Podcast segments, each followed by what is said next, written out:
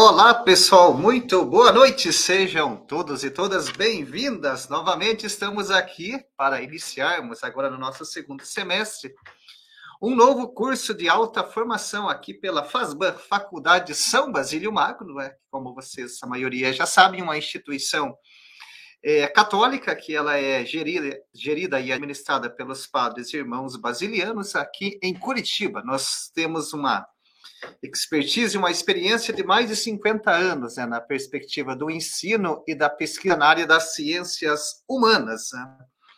E como vocês já sabem, fizeram as suas inscrições, né, teremos hoje o início, no né, nosso primeiro encontro. Hoje eu recebi muitas mensagens do pessoal dizendo: Nossa, Irineu, que saudades do nosso curso. Eu já estudei sobre epicurismo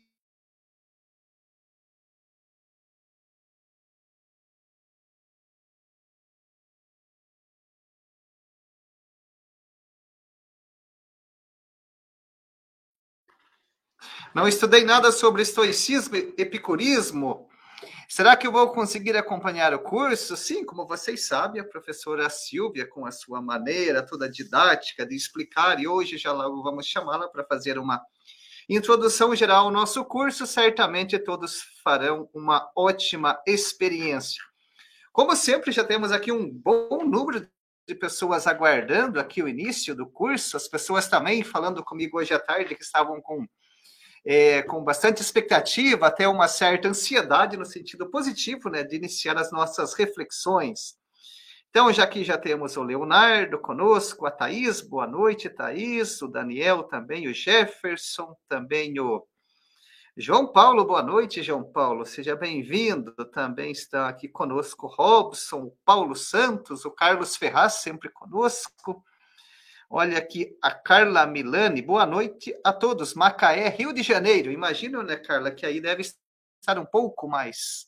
Temperatura mais elevada. Aqui em Curitiba nós estamos com 13 graus. Na semana passada, na sexta-feira, de sexta para sábado, nós estivemos aqui em Curitiba com 2 graus.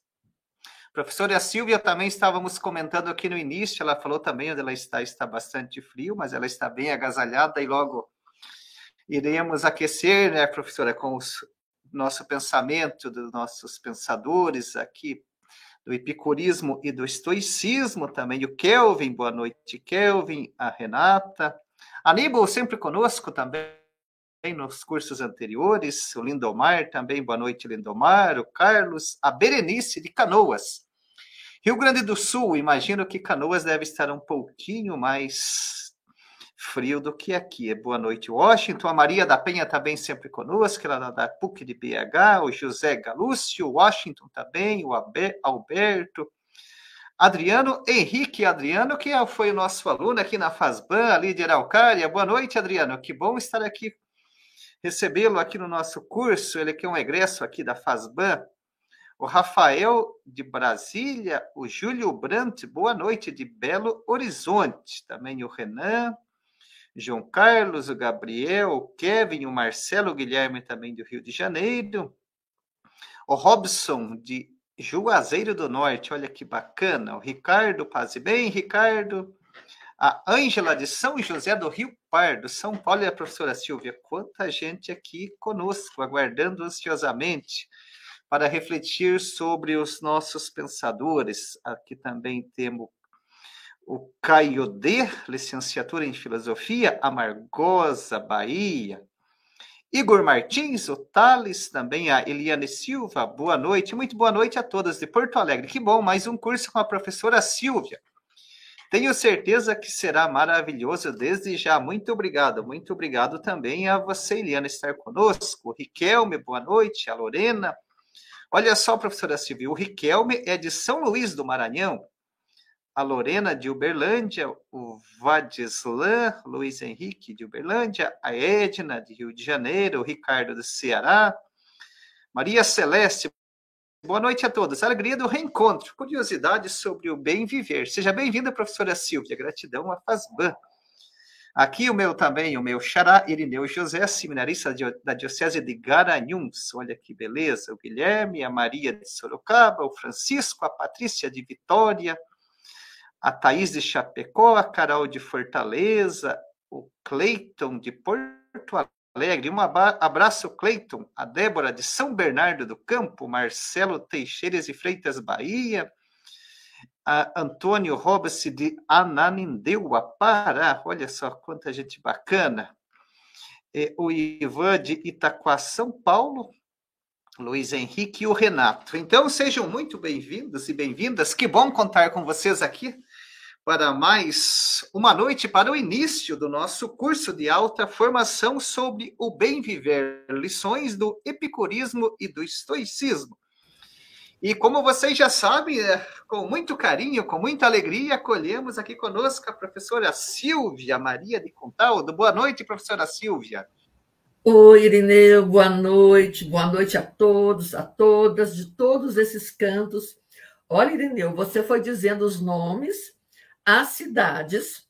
Eu que fui ficando ansiosa, viu? Se tem gente ansiosa, Isso. então eu estou mais ansiosa ainda. É, brincadeira à parte, né? Eu fico muito grata pela presença de todos, de todas, né? Desse nosso país que está tão difícil viver, né? Você fala em bem viver, né? Nesses tempos. E, ao mesmo tempo, isso, isso eu comentava com o Marcos, só aumenta a nossa responsabilidade, não é? é Sim. Se você é como o professor, o, o, cantor, né? Todos nós que lidamos com o público, a, a gente tem que ficar melhor, né? A gente não pode ficar pior. E por isso que o bem viver, esse curso sobre o bem viver tem também esse propósito de que fiquemos melhores. Não é promessa, Isso. porque nós não somos Carrefour, ah. né, Irineu? Não sei se vocês têm na sua cidade o supermercado Carrefour, temos, mas o lema temos, é satisfação garantida ou seu dinheiro de volta. Não é esse o nosso caso aqui, é. né? Que nós estamos no mundo da filosofia. E, aqui, aqui também maneira, nós temos, professoras, professora Silvia, nós temos instituições que ofertam a felicidade também. Uhum. Tem instituições que é, é felicidade é. garantida. Felicidade garantida, não é? Garantida. Eu fico pensando que instrumentos eles teriam inventado depois dos gregos para conseguir cumprir essa promessa, não é? Por isso, isso, que a filosofia é sempre essa boa companhia, porque ela nos, não nos promete nada, mas ela nos dá força e coragem para caminhar. Que foi o que esses pensadores deste momento do, da história do mundo ocidental puderam fazer.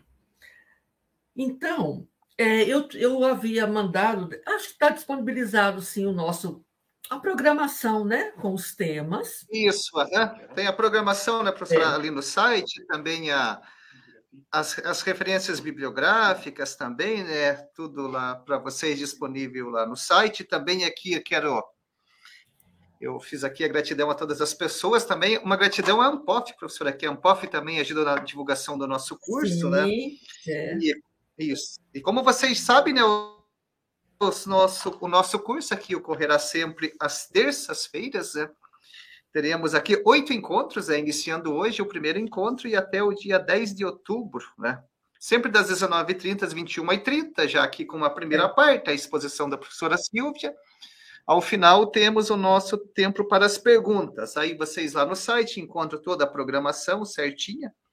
E hoje, no início, né, professora Silvia, o primeiro encontro é tem como título né, as escolas helenísticas, contexto sociopolítico, cultural. A professora Silvia vai dar um panorama geral do curso, né, sobre as abordagens. É, uhum. é sempre bacana né, ter essa visão global dos assuntos, aí depois em cada encontro com os seus temas respectivos, aí faremos aprofundamentos, né, professora Silvia?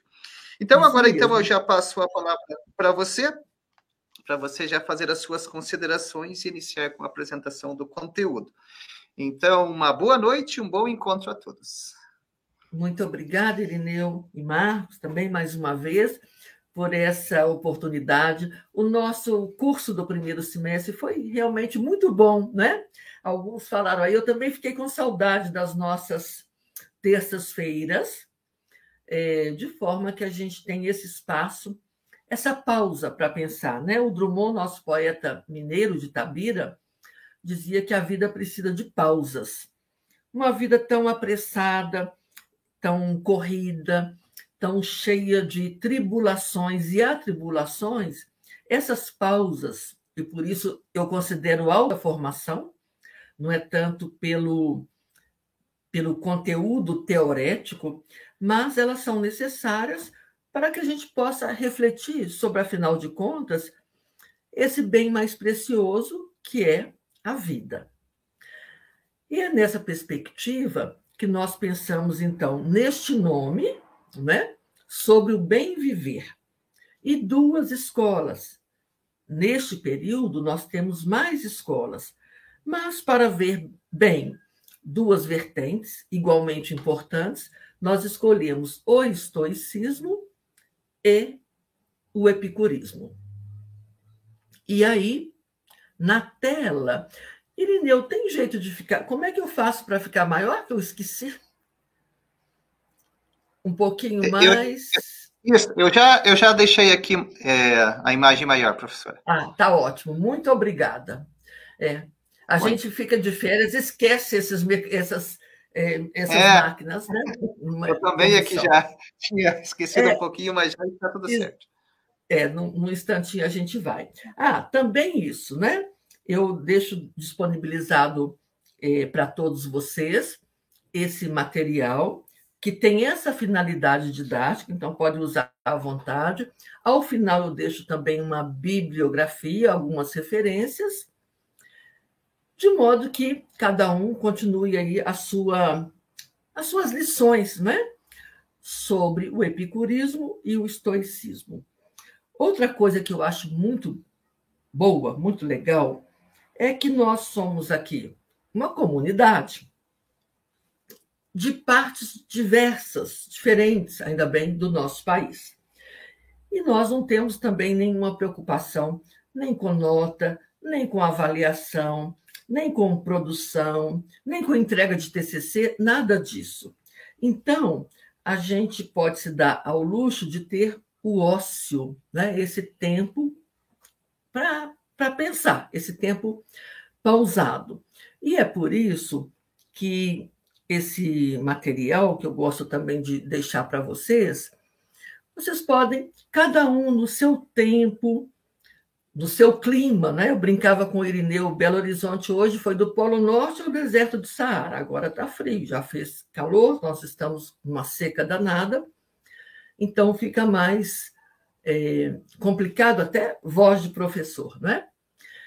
Então, cada um no seu tempo, no seu ritmo, pode voltar quantas vezes quiser para aprofundar, é, fazer questões, estabelecer outras interpretações, é, buscar mais esclarecimentos. Então, esse é um, um começo de caminho, né?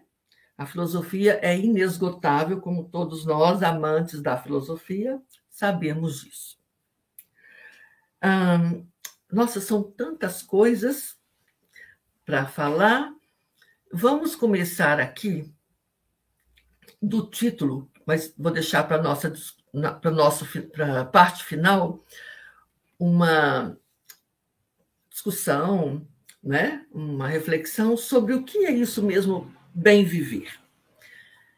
E essas duas escolas, principalmente o epicurismo, elas foram muito mal faladas ao longo aí dos séculos. Podem conferir nos dicionários um sinônimo de epicurista.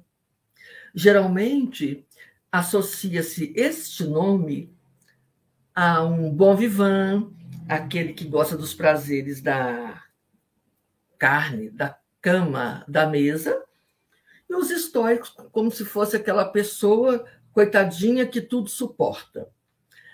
Essas, esses preconceitos, eu espero desfazê-los. Durante muito tempo, coube o, o pódio da filosofia, coube a Sócrates, Platão Aristóteles. Muitas vezes. Até pré-socráticos são deixados de lado. E os manuais de história da filosofia, principalmente do século passado, dedicavam pouquíssima, pouquíssimo tempo a essas escolas do chamado período helenístico. Para o nosso bem, isso foi desfeito. Cada vez mais nós temos bons estudos, boas traduções, novos cotejamentos e virou até moda. Sabem que o estoicismo está é, tá tão na moda que um autor norte-americano fez um diário estoico. O dia que a gente falar do estoicismo, eu mostro para vocês. Para cada dia do ano, ele buscou um pequeno texto de algum estoico e fez um comentário, século XXI. Então, é, é muito bacana voltar à filosofia, não porque um é mais importante ou menos importante, porque a filosofia, os filósofos com eles, a gente conversa e pergunta para a gente mesmo: o que, que eu posso aprender ainda com o epicurismo? O que, que eu posso aprender com o estoicismo? Ou qualquer outro que seja. Então, é esse caminho que nós vamos fazer, e um caminho difícil, não é difícil do entendimento, é difícil que os filósofos costumam dar boas lições, têm bons conceitos, sobre categorias metafísicas, antropológicas, éticas. Mas essa história de bem viver escapa. Né? O que será mesmo bem viver? O nosso Sócrates já dizia, antes dos estoicos, dos, dos epicuristas, que uma vida sem exame não é digna de ser vivida. Né? Sócrates é nosso patrono da filosofia. Então, todos os temas filosóficos, eles passam por esse exame. Mas esse, o exame do tema bem viver, ele é profundo, porque ele toca com o nosso bem maior, que é a vida, e seu contraponto, a morte. Então, é esse caminho que nós vamos fazer.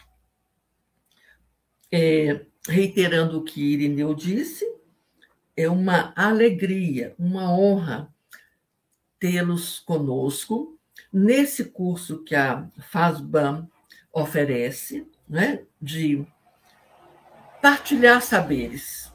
Né? Nós não temos que, eh, ao final, apresentar uma nota de competência. Nós estamos em todo esse país né, partilhando saberes. E eu espero né, que a filosofia seja essa sua boa companhia em tempos tão difíceis quanto foram os tempos de, das éticas helenísticas. Bom, eu, eu esqueci de dizer aqui para vocês. Essa imagem linda, linda, um pintor, acho que austríaco, que fez essa obra né, chamada Os Jardins dos filósofos sobre Atenas. Se vocês olharem com atenção, estão aí reunidos num lugar aberto, agradável. Tem, tem verde, vamos dizer assim, né? É um jardim mesmo.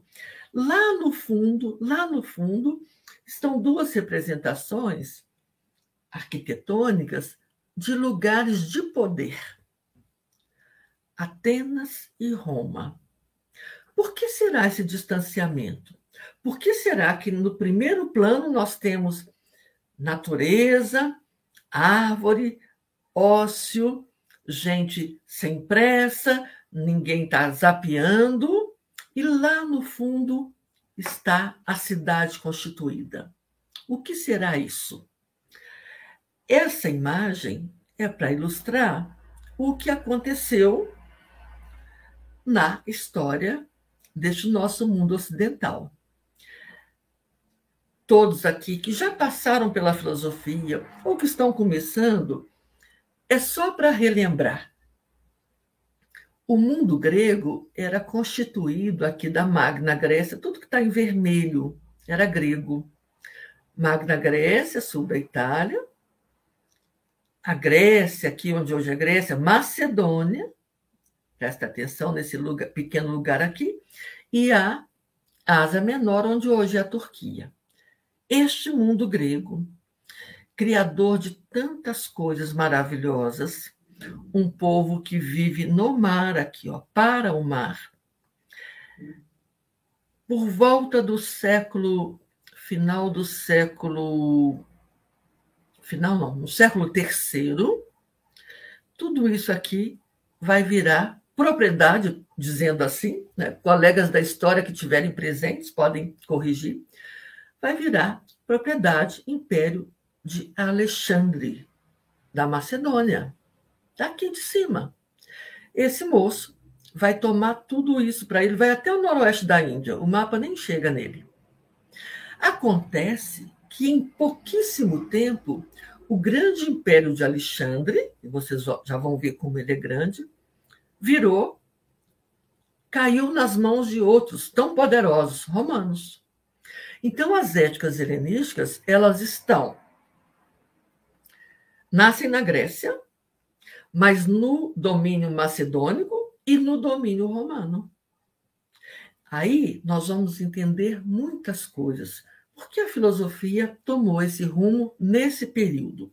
Então, então historicamente, nós estamos no século terceiro, não, aqui não, no século terceiro antes de Cristo. Olha o que Alexandre tomou para ele. Lá no final da bibliografia, eu indiquei para vocês um documentário da BBC sobre Alexandre, porque grande estrategista, mas vejam, para conquistar tudo isso, é, ele fez formações estratégicas que ninguém nunca tinha pensado antes. Como também submetia suas tropas a ficar debaixo d'água dias seguidos. Dizem né, que até hoje, na Macedônia, esses países é, vizinhos aqui, até hoje o seu bicho-papão é Alexandre. Sabe aquela história que a mãe dizia: se você não dormir, o bicho-papão vem te pegar? Então, Macedônia, é, não sei se Croácia também, mas o bicho-papão deles continua sendo Alexandre. Por que, que a gente tem que saber isso? Porque a filosofia ela não nasce num espaço etéreo. Ela não está, embora muitos queiram, ela não está lá nas nuvens. Ela está no, no chão da história.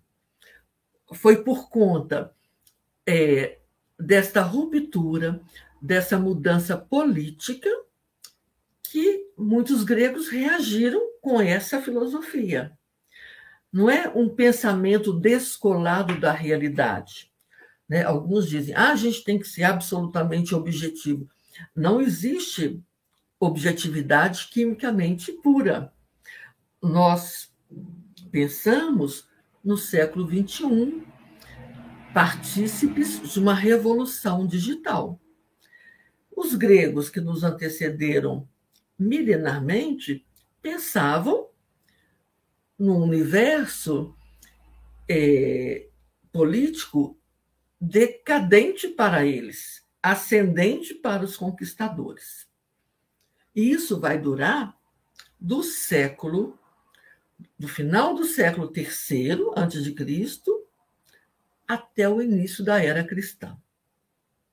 As escolas filosóficas, a título de informação, elas serão oficialmente fechadas no início do século VI, quando o imperador do Oriente, Justiniano, decretou o fechamento das escolas filosóficas. Por questões políticas, obviamente. E aí, mais de 200, 300, 300 escolas, escolas não apenas o edifício físico, né?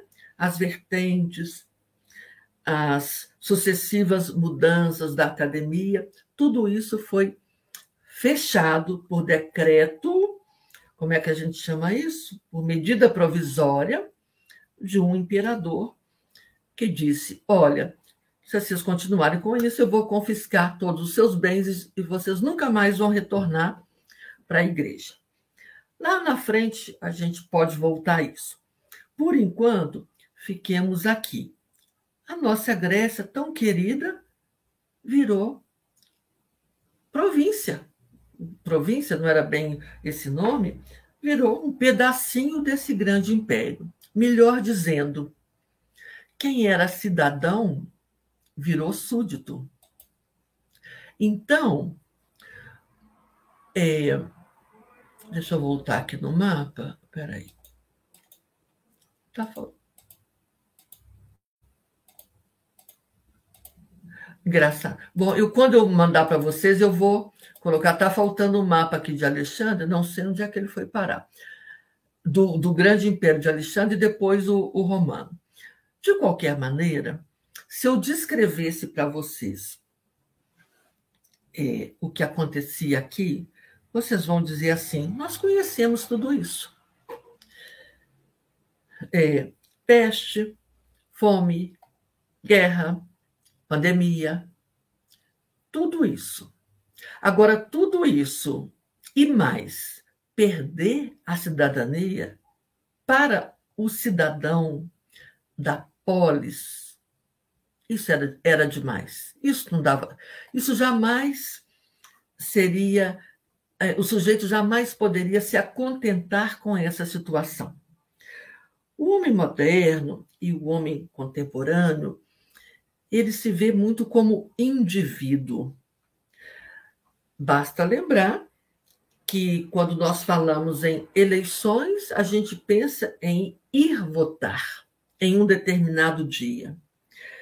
Na polis grega, uma Atenas democrática em alguns períodos, é exatamente o contrário. Todo dia é dia de política. Todo dia a minha palavra vale tanto quanto a sua, porque vamos todos, cidadãos, mulheres não, só os homens livres, vão à ágora. Então, os gregos tinham isegoria. A palavra de um é tão igual à palavra do outro. Você sabe aquela história? Você sabe com quem você está falando? Isso não acontecia. Não estou dizendo que não tinha nem corrupção, nem traições, nada disso. Mas a Grécia de um Platão, Atenas de um Platão e de Aristóteles, ela se orgulhava da sua isegoria. Ágora, o lugar da discussão. Vamos à guerra? Vamos cobrar impostos? Vamos soltar escravos? Vamos fazer isso? Vamos fazer aquilo? pela palavra igual de cada cidadão. Jamais conheceriam assim, você está falando com a autoridade X. Quando os gregos perdem essa sua polis e se tornam súditos, é muita desorientação, mas é completa desorientação completa. Imagine se alguém fala para nós assim: olha, a partir de hoje, vocês não são mais cidadãos, estão sob as ordens de um imperador. A reação, imagino, é mais do que uma reação, né? Vai ser uma explosão, mas como é que isso pode acontecer? Vejam as distopias, né? O que faz nas, nas sociedades descritas como distópicas, né? O sujeito não é ele. Ele é um objeto na mão de quem manda. Bom, Alexandre é tido então como o grande conquistador. Imagina, isso aqui é muita coisa. Olha que nós estamos no meio de uma guerra, toda guerra cruel. Estamos ameaçados por guerra nuclear. Sabe, hoje podemos ver ao vivo e a cores uma guerra, infelizmente, mas pensar que no século III o garoto sai daqui. O Felipe, pai dele, falou: Não, isso aqui é pouco para você. E toma isso tudo aqui. Não foi porque ele era bonzinho, né, gente? Não é porque ele era um bom. Alexandre o Grande, como ele é conhecido. Sim. Mas não poderia deixar de ser, eu fui buscar o meu Santo Agostinho. E tem na Cidade de Deus uma passagem maravilhosa que eu espero que também lhe seja útil. Depois nós vamos voltar lá nas éticas. É só para ver essa questão da justiça. Ah, pera, opa, vou, passei aqui sem, sem querer. Eu chamei de, de pausa para filosofar. Acho que eu apertei alguma coisa errada aqui. Não, de pausa para filosofar. Nós vamos fazer muitas ao longo do curso. Então, este texto que está aí na tela é uma, um pequeno parágrafo, um pequeno capítulo da Cidade de Deus. É uma obra imensa que Agostinho demorou, demorou não. Ao longo de 15 anos ele foi escrevendo. É, quem conhece vai, né, vai relembrar, quem não conhece acho que vai gostar. A pergunta de Agostinho é: afastar da justiça, o que, que são, na verdade, os reinos, se não grandes quadrilhas de ladrões? Se um reino não tem justiça, ele é uma grande quadrilha de ladrão. O que, que são, na verdade, as quadrilhas de ladrões, se não pequenos reinos? Aquelas são bandos de gente que se submete ao comando de um chefe, que se vincula por um pacto social e reparte a presa segundo a lei por ela aceite. É o que acontece nos bandos, né? A palavra bandido está aí explícita. Se esse mal foi engrossando, engrossando, engrossando por, pela afluência de numerosos homens perdidos, a ponto de ocuparem territórios, e vão constituindo sedes, ocupando cidades, subjugando povos, quem faz isso, então, tem um reino. Ele não é mais o chefe de uma quadrilha, ele é o, ele é o, o rei. Título que lhe confere aos olhos de todos não há renúncia à cupidez, mas a garantia da impunidade. Este reino é meu. Bom, essa é a ponderação de Agostinho. E para isso, ele busca esse relato sobre o Alexandre Magno, o Alexandre o Grande. Foi o que, com finura e verdade, respondeu um certo pirata, que foi aprisionado. Ninguém faz uma guerra sem violência. E quando Alexandre falou para esse pirata: Mas o que, é isso que você está infestando os mares? Você é um pirata? O pirata respondeu: O mesmo que a ti parece isso de infestar todo mundo. Mas a mim, porque eu faço com um pequeno navio, chamam-me ladrão. E a ti, porque o fazes com uma grande armada, chamam-te imperador. Queridos participantes, este texto ele é atemporal. Serve para muitas coisas. Então, se livros didáticos dizem Alexandre Grande, conquistador, como é que eu volto ah, aqui? Conquistador, Agostinho, esse sujeito, essa história que Agostinho conta, diz assim: olha, um pobre coitado preso aqui numa batalha, responde para Alexandre: você é tão bandido quanto eu. E foi essa bandidagem, não tem outro nome, que provocou, então, a, o nascimento de filosofias diferentes daquelas que, que haviam sido construídas por Platão, Aristóteles, a partir, a partir dos pré-socráticos. Olha o Alexandre Magno, né? com seu cavalo. É, isso é um mosaico lá em, em Pompeia. Isso você sabe, ele morreu jovem, morto, o reino foi dividido em três pedaços, como o que acontece, o que só ia acontecer, cada um dos três, brigando entre si, perderam tudo para os romanos.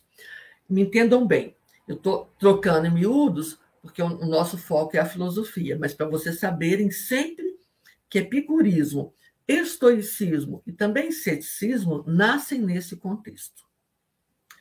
Então, muitos historiadores concordam com isso, que o que Alexandre fez, essa grande expedição, olha, sair da Macedônia, norte da Grécia hoje, e até a Índia, Isso é uma revolução enorme e provocou sérias mudanças políticas, econômicas, sociais. Foi uma reviravolta radical na vida dos gregos. Tão radical, tão radical, como eu disse para vocês, que eles passaram então de cidadão a súdito. Como eu lhes falei há pouco, se nós estamos mal habituados a pensar que somos cidadãos, porque de quatro em quatro anos vamos às urnas, os gregos não. O seu mundo é a polis. Ele pode ser virar um súdito de um, um sujeito é, que quer conquistar. Onde é que foi? Onde é que foram parar a isegoria, a isonomia, o orgulho de ser é, grego, como eu já mostro aqui para vocês. Então, foi isso que aconteceu. Quem era administrador de setores da vida pública virou funcionário de um, de um império. O soldado mercenário, contratado para a guerra, e o homem não era mais nada.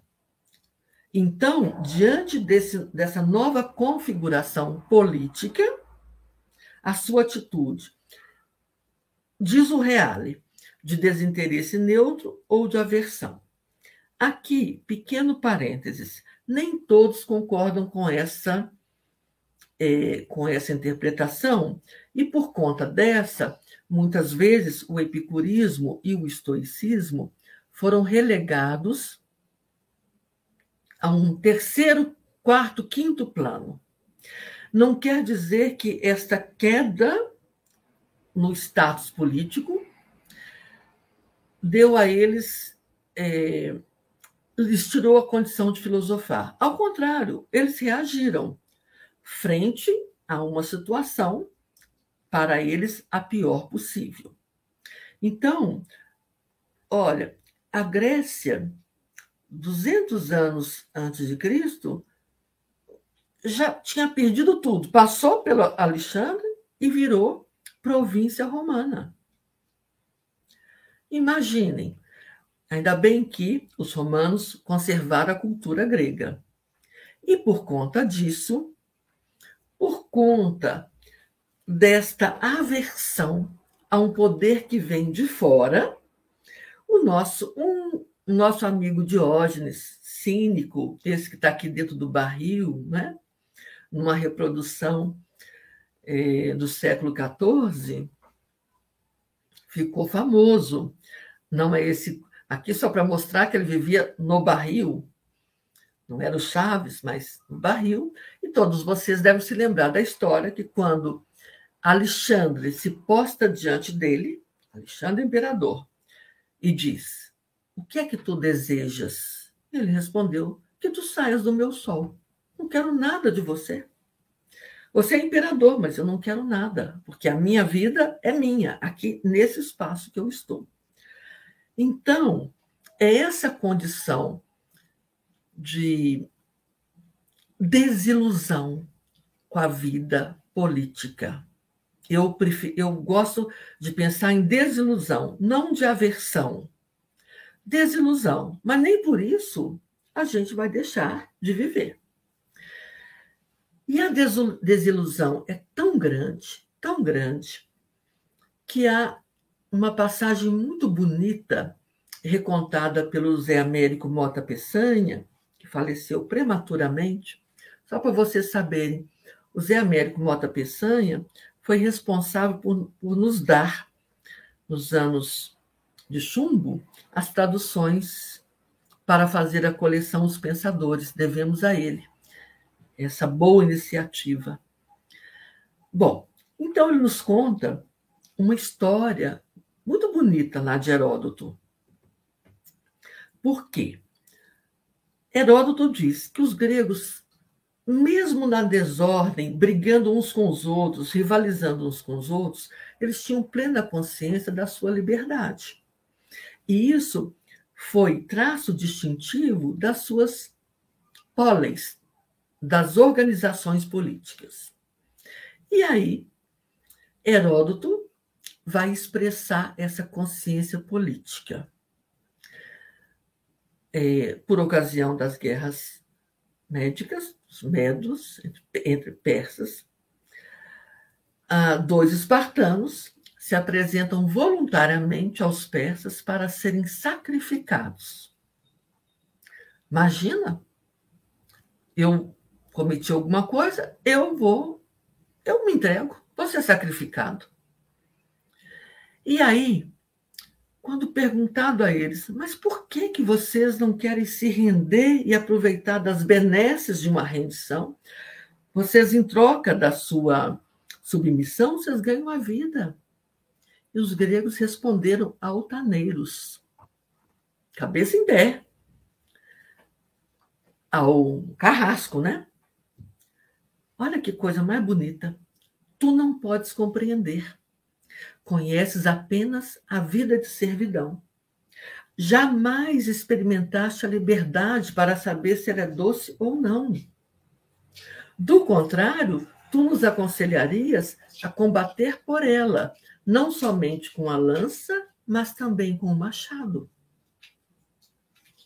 Sabe a coisa que eu mais gosto, gosto demais? Como um texto tão longe de nós fala tão bem para nós. Depois a gente pode até conversar sobre isso. Quem conhece só a servidão, nunca experimentou a liberdade, entrega facilmente sua liberdade. Não sabe se conduzir. Deixa-se ser conduzido. E gostando de ser conduzido, ainda tem mais essa. Então, esses prisioneiros gregos falam: não, de jeito nenhum, não quero liberdade. Eu não quero ser escravo desse rei. Eu conheço a liberdade. Bom, então esse é o clima, o clima cultural, o clima né, sociopolítico que nos deu uma via totalmente diferente da via metafísica alcançada por Platão e Aristóteles a partir dos pré-socráticos. O grande problema dos pré-socráticos é, é uma questão metafísica. Afinal, o que é o ser? Qual é o princípio? Num mundo desse de ponta cabeça, a questão metafísica já não é a mais importante. Esses pensadores gregos vão buscar questões éticas. Por isso nós chamamos éticas helenísticas, porque damos ao nome da conquista, damos o nome helenismo a todo esse processo de conquista de Alexandre, helenizando os povos. Então, imaginem, se aquele cidadão não pode mais contar com o Estado, com a Ágora, para ali discutir seus valores, então, ele vai buscar em si. Ele não é mais um cidadão, ele é um indivíduo. E aí ele pergunta: como é que eu faço para viver? E viver, viver bem, não é viver de qualquer maneira.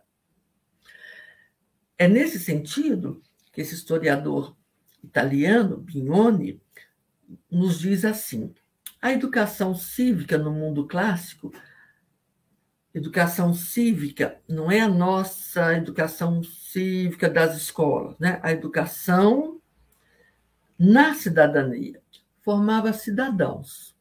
E a partir da era de Alexandre forjou indivíduos. Por quê?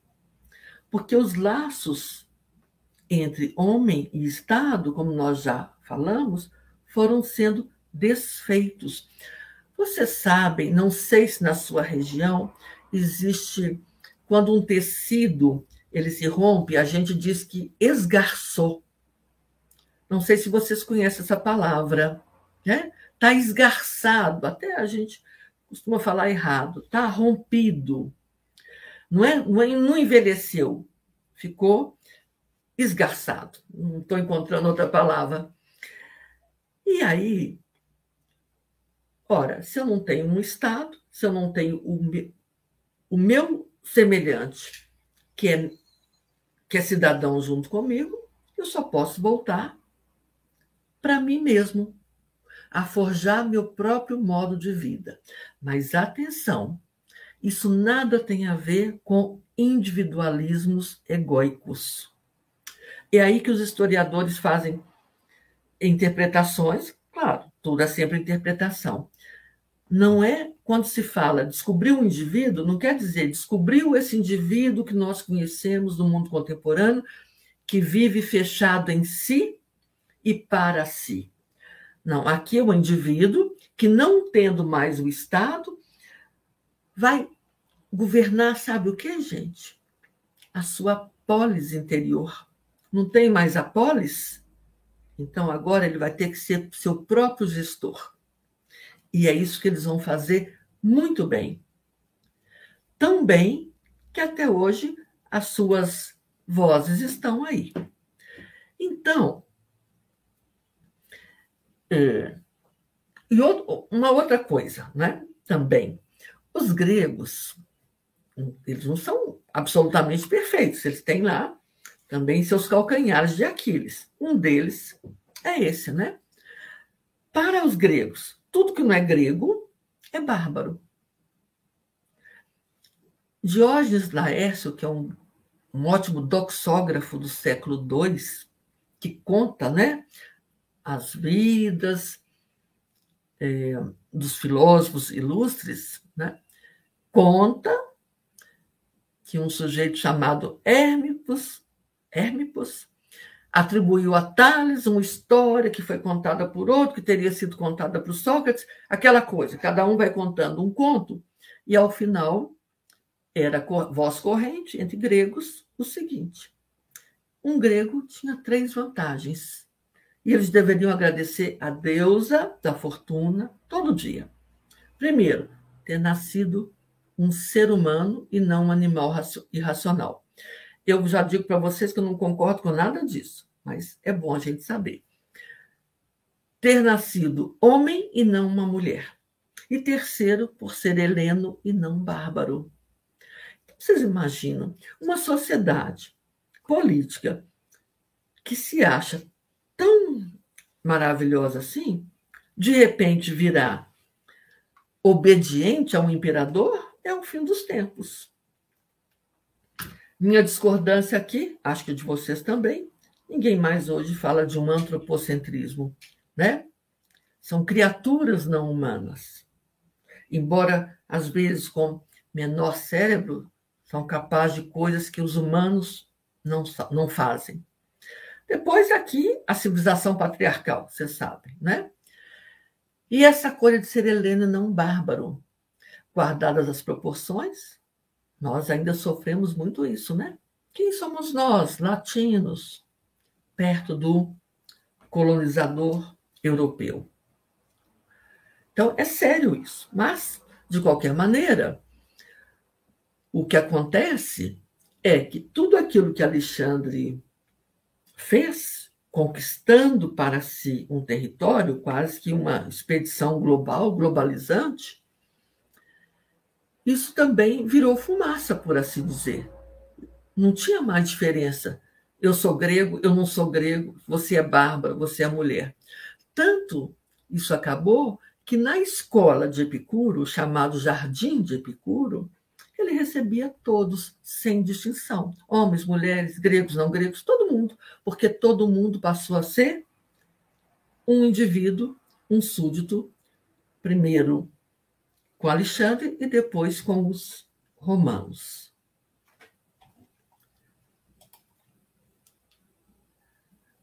Aqui é aquele mesmo pedaço, mesmo pedaço, só para vocês verem. Olha o tamanho, olha o quanto que esse sujeito conquistou em relação ao, mundo, que aqui nem era o nosso mundo ainda, na sua divisão né, atual.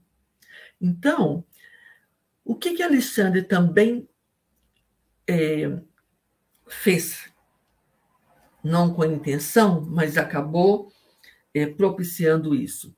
Novos centros de cultura. Né? O império tinha 5 milhões de quilômetros quadrados, então, pobrezinha de Atenas, aqui que tinha sido a capital intelectual do mundo grego, é só mais um centro de cultura. Alexandria aqui vai ser o ponte da época. É, Pérgamo, Rhodes, tudo isso aqui, por todos esses lugares, passam expedições. Gente que vai, volta. No tempo do Império Romano, aqui ainda tem mais uma leva de cristãos. Então, não tem mais uma concentração. Atenas não preserva sua hegemonia de capital intelectual. Então, nós temos novos centros de cultura. Como os gregos eram muito bons na sua cultura, isso também foi sendo disseminado. Bom, olha o Alexandre fundando Alexandria, né? a pose, né? o imperador. Ninguém pode com ele. Olha o dedo em riste. Aqui mando eu, é como se ele estivesse dizendo assim. Acontece também, né?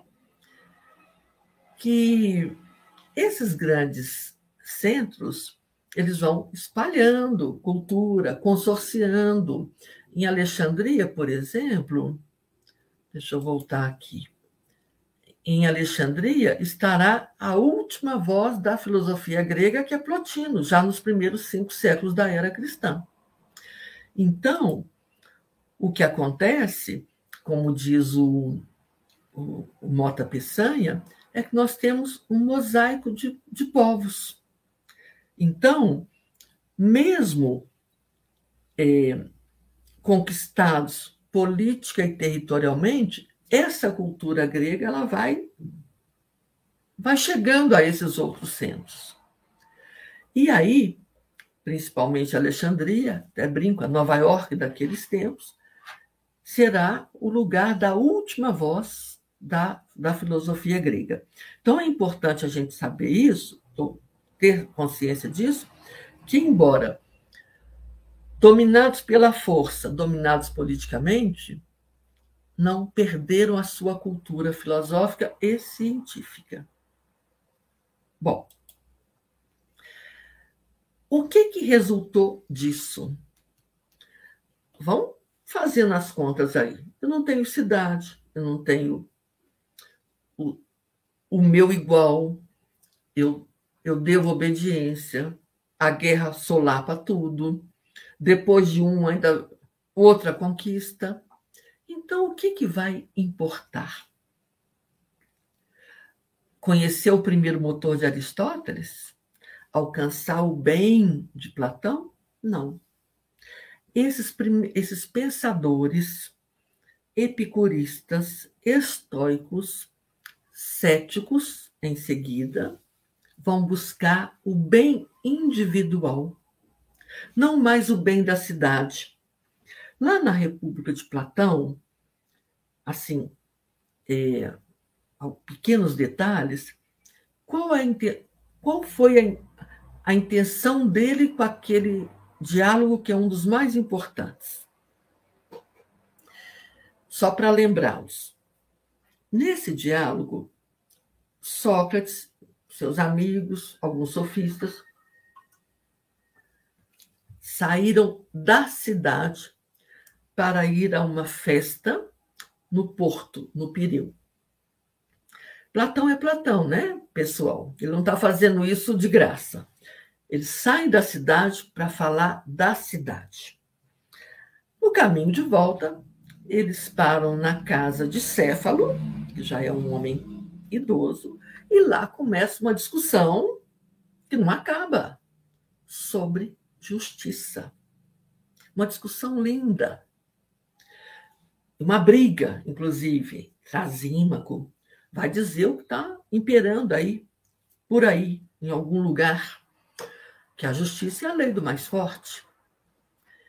E Sócrates, como sempre, está no meio da confusão. Então, depois de estabelecido o que é justiça, eles passam a construir uma cidade ideal. E essa cidade ideal, a primeira coisa que Platão faz, o que, que é? Nesta cidade ideal, eu não tenho bens individuais. Porque todos, indivíduos, trabalhariam para o, para o todo. Tanto que Platão, quem já leu a República, quem não leu ainda, tem toda uma, entre aspas, um calendário de casamentos. O filho daquele que é de prata não necessariamente é de prata. Os filósofos, que serão os governantes, vão estudar por mais de 40 anos. Não é qualquer filhinho de papai que vai ocupar um lugar na vida política. O governante vai 40 anos estudando para ser o, melhor condutor do bem comum. A equação é simples, me parece. Se eu não tenho mais bem comum, eu vou cuidar de quê? Do meu bem individual. Mas não é do meu bem egoisticamente. Não é, ah, eu vou olhar para o meu umbigo e o resto que se dane. Não, o resto já estava danado mesmo. Então eu vou olhar para mim, eu tenho que me administrar para eu viver bem. Não é para viver mal. Então, o bem que a filosofia das éticas helenísticas almeja é o bem existencial. Para quê? No meio de tanta confusão, no meio de tanta desordem e desorientação e falta de sentido, que a gente alcance uma serenidade interior. Por conta disso, também muitos interpretaram: ah, então esse povo aqui é alienado. Deram as costas para a cidade e vão lá curtir o seu jardim. Não. São sábios. Em tempos de tamanha desordem, primeira coisa que a gente tem que fazer é o quê? Cuidar da gente, para poder enfrentar as ondas. Então, as circunstâncias são as piores, mas eu vou cuidar de mim. Cuidar de mim não significa danem-se os outros, significa que viver serenamente é melhor do que viver em guerra consigo mesmo. Por isso que o bem dessas éticas helenísticas é voltado para o indivíduo. Este que não tem mais a cidade, não é o indivíduo moderno. E para alcançar essa serenidade interior, alguns podem traduzir por paz de espírito. Nós vamos conhecer o termo ataraxia, imperturbabilidade,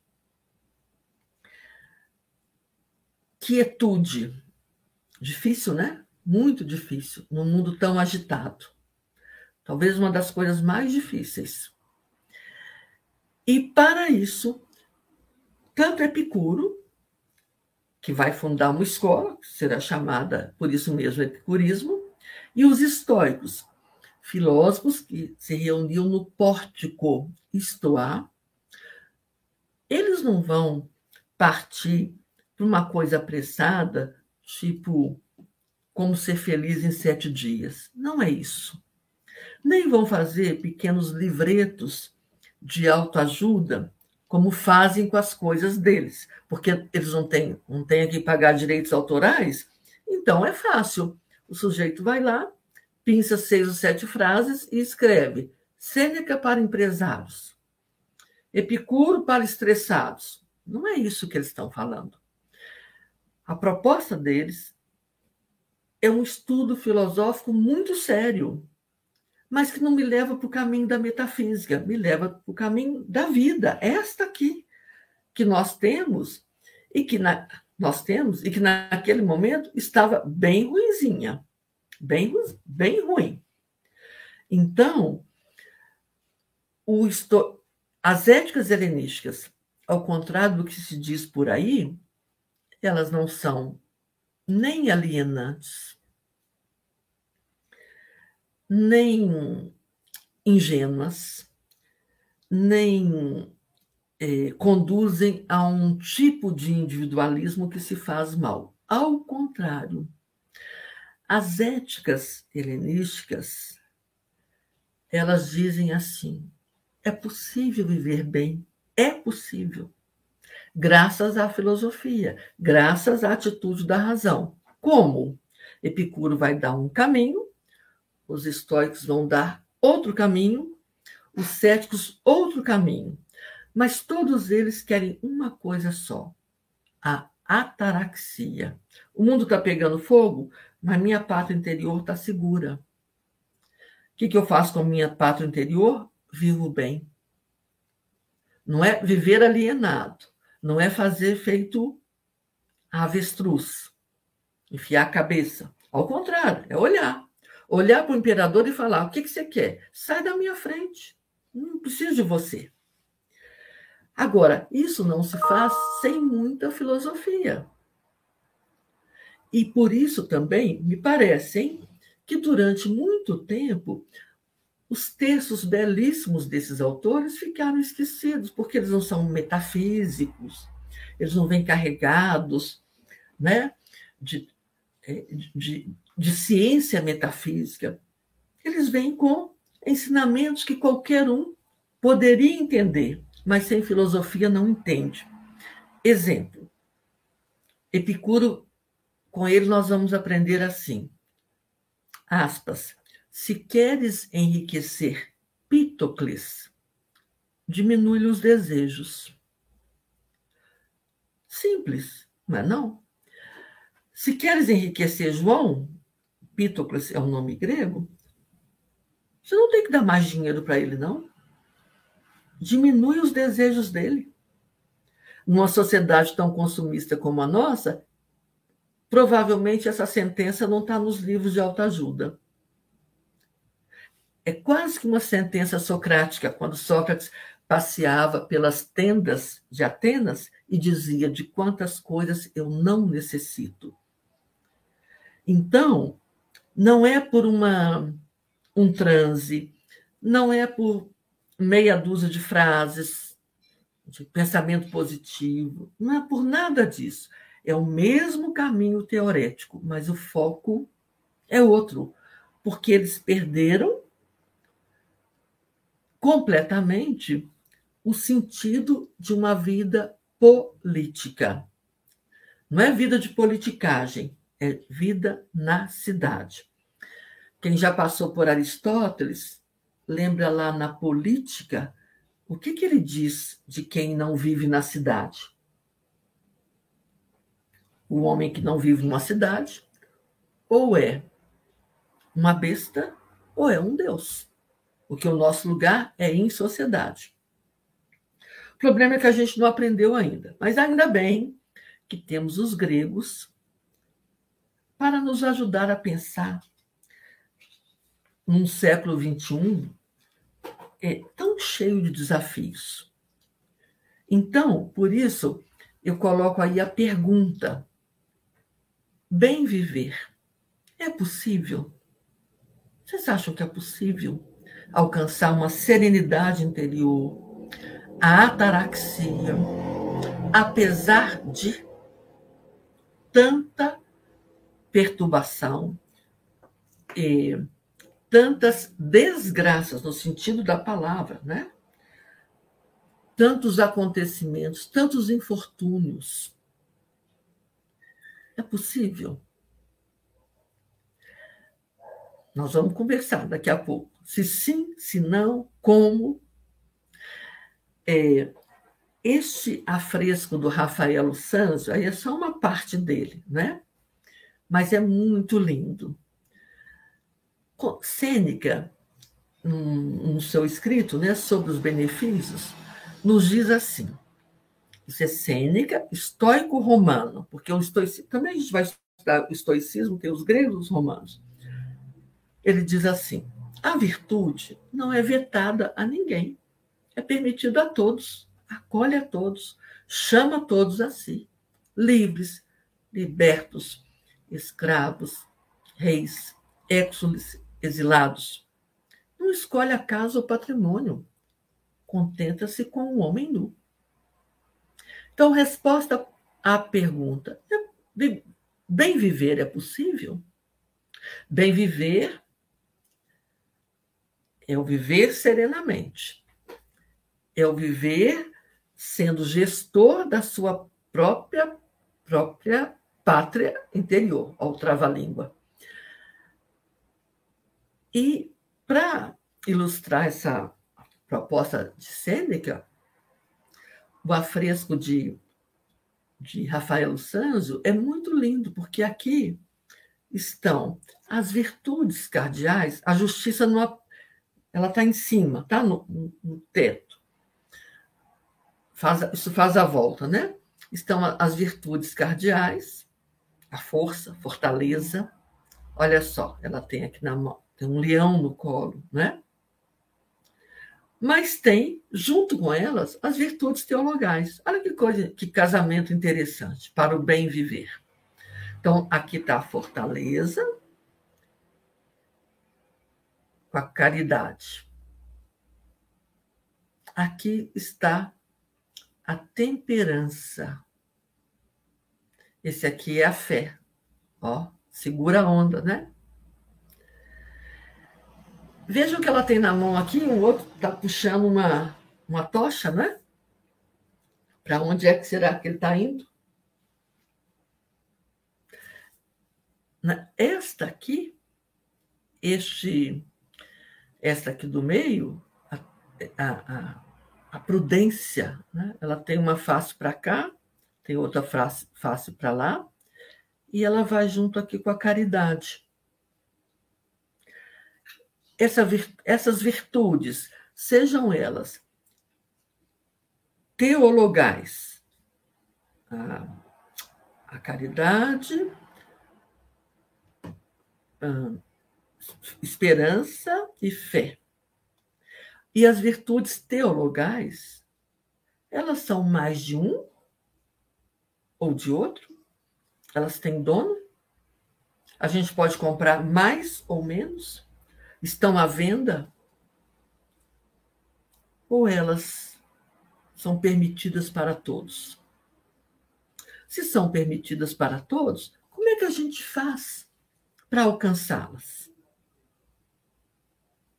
Olha que a paisagem aí é linda, né? Que serenidade, todo mundo de acordo aí. Mas se essa aqui não segura a força, se essa aqui não age com prudência, isso aqui não é temperante, vai tudo por água abaixo. Né? É, é platônico, né? uma espécie assim de colmeia. E se cada um fizer aqui bem o seu papel, a gente tem a justiça. Da mesma forma que virtudes teologais têm que estar juntinhas. De que adianta, né? Fé sem caridade. vou dizer para vocês, né? O que daria isso. Então, esses nossos amigos gregos que viveram sob a dominação de reinos estrangeiros, vamos dizer assim, ainda assim fizeram filosofia da mais alta qualidade. E essa sua filosofia, nós tivemos a má sorte de não conservar suas obras, porque foram copiadas, passadas de mão em mão. Então, às vezes, nós temos trechos, fragmentos, cartas, sentenças e ainda hoje, em escavações feito Herculano, perto de Pompeia, ainda se encontra um manuscrito aqui, outro ali. Então, nós não temos obras completas desses sujeitos. Nós vamos ler, inclusive aqui no nosso curso, trechos. Epicuro nos deixou algumas cartas lindíssimas. Sêneca, pequenos tratados, pequenas lições, Hum, alguns são é, narrativas deles, dos doxógrafos. De qualquer maneira, né, esse, esse nosso encontro, esses nossos encontros, por onde vamos caminhar com epicureus e, e estoicos, é para nos ajudar a pensar nesse é, nessa indagação aqui, aparentemente contraditória. O que, que é o bem viver? Viver bem é bem viver? Essa é uma questão que eu gostaria até também de ouvi-los, para ver essa nossa direção, porque epicurismo e estoicismo dão a metafísica bye bye. Problema de Deus, Epicuro, numa sentença, vai, já vai resolver. Problemas de, né, de relações com o transcendente, tudo isso vai ficando para trás. Para chegar a, uma, a possíveis respostas sobre bem viver. E aí, claro, a gente não podia deixar o nosso Platão de lado. Lá naquela carta 7, aquela carta lindíssima, que ele escreve. Platão tem 13 cartas consideradas autênticas. A carta 7, ele escreve né, com todas, na, já na velhice, ele começa mais. Não é que ele começa assim. É, outrora, na minha mocidade, eu pensava em participar da vida política, mas logo, logo vi que os, os que estavam eram piores do que os que vinham. E aí lamenta a morte de Sócrates, condenado numa democracia, e termina dizendo que é, a justiça só vai chegar para a cidade quando o governante for o filósofo. Isso era o, é o Platão. Nossos amigos epicuristas e estoicos não têm mais essa crença, porque não tem cidade. Então, eles precisam, repetindo, buscar de todas as formas governar a si mesmo. Sabe aquelas palavrinhas? Autonomia, nomos, eu vou me conduzir. Mas não para qualquer lugar, para o melhor lugar dentro de mim que resulta no bem viver, não em qualquer vida. Porque a gente pode viver de muitos modos, mas nem todo modo de viver vale a pena. Aí, o nosso Platão, lá na carta 7, diz assim: é muito bom pensar nisso, e eu escolhi propositadamente, não queria uma pessoa triste, já, já tem tristeza demais por aí, mas uma, uma expressão melancólica, mas boa, né? que é o que a filosofia nos, nos faz, nos põe para pensar. Todo mundo gosta, quando faz filosofia, põe o ícone, o, ícone né? o pensador. Não, aquele lá todo mundo já conhece. Vamos ficar aqui com, a, com essa pensadora melancólica. Como é que eu conserto a minha pátria interior? Para onde que eu vou? Platão diz: olha, quando se dão conselhos a um homem doente que segue uma má dieta, a primeira coisa a fazer para restituir-lhe a saúde é mudar seu modo de vida. Concordam? Essa resposta, né, para restituir a saúde, é, é, o, é, é o, a construção filosófica das éticas helenísticas em suas particularidades. Uma não foi feita para disputar contra a outra. Se escutarem isso aí, não é verdade. Aliás, os estoicos estão antes dos epicureus. Eles rivalizam, como Aristóteles rivalizou com Platão. Isso faz parte da, do embaixo das ideias.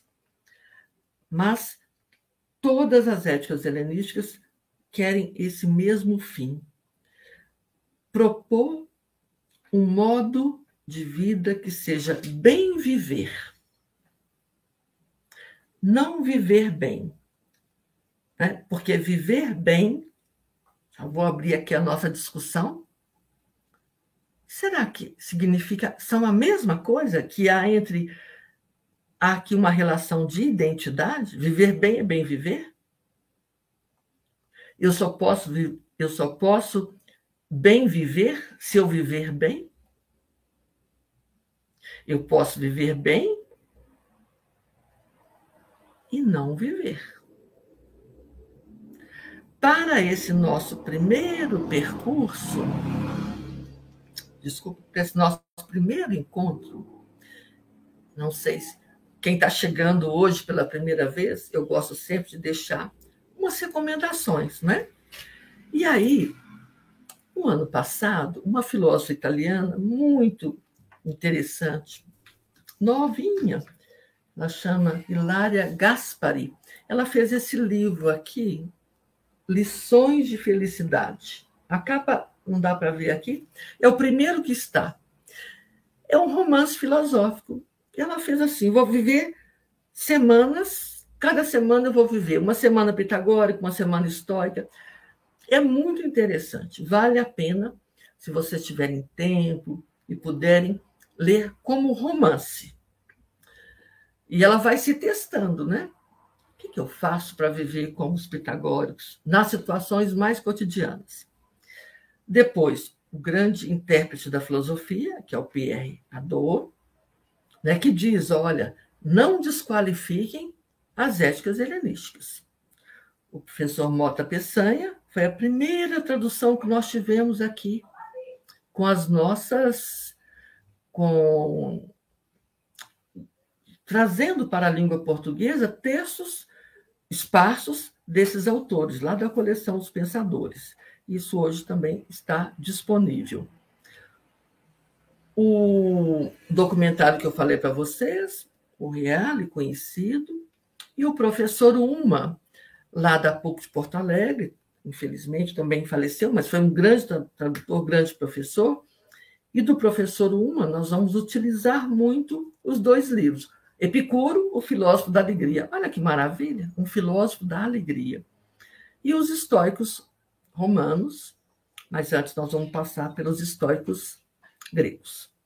Então, caro Irineu, caros participantes, caras participantes, por agora é o que eu queria lhes dizer. Espero que tenha ficado claro, que esteja compreensível, porque é muita coisa, sabe, gente? Sabe, Isso, Irineu? é muita É, mas... As pessoas estão comentando aqui bastante o assunto e sempre elogiando e logo aqui vamos para as considerações do pessoal. Então é isso. só lembra é, lembrando que é. isso tem algumas pessoas que estão aqui pela primeira vez, né, que não fizeram o nosso curso anterior, que sejam bem-vindos. Então é todas as conferências aqui do nosso curso elas ficarão gravadas. Algumas pessoas estão perguntando e ficarão disponíveis aqui no nosso canal do YouTube, aqui no canal da Fazban. Então, é, vocês que ainda não estão inscritos no canal, podem fazer a inscrever-se aqui no nosso canal, também ativar as notificações, é, o sininho. Aí sempre vocês já receberão as notificações também, os conteúdos, né? E a, as próprias conferências, cafés filosóficos que irão acontecer. Do mesmo modo também, né, vocês que ainda não estão seguindo o nosso perfil no Instagram, arroba Faculdade São Basílio Magro, assim também quando vocês fizeram uma postagem também aqui da, durante as nossas é, conferências aqui do nosso curso de alta formação, nós também iremos repostar. E também todos os nossos eventos, seminários, é, cafés filosóficos e também conteúdos de, do nosso blog de filosofia, vocês poderão aqui acompanhar no Instagram. Então, você ainda que não está seguindo, né? Arroba Faculdade São Basílio Magno. É do mesmo modo também os, os conteúdos aqui das conferências ficarão disponíveis, no, disponíveis lá no Fazban Plus, no Spotify. Também durante as suas caminhadas, é, à tarde,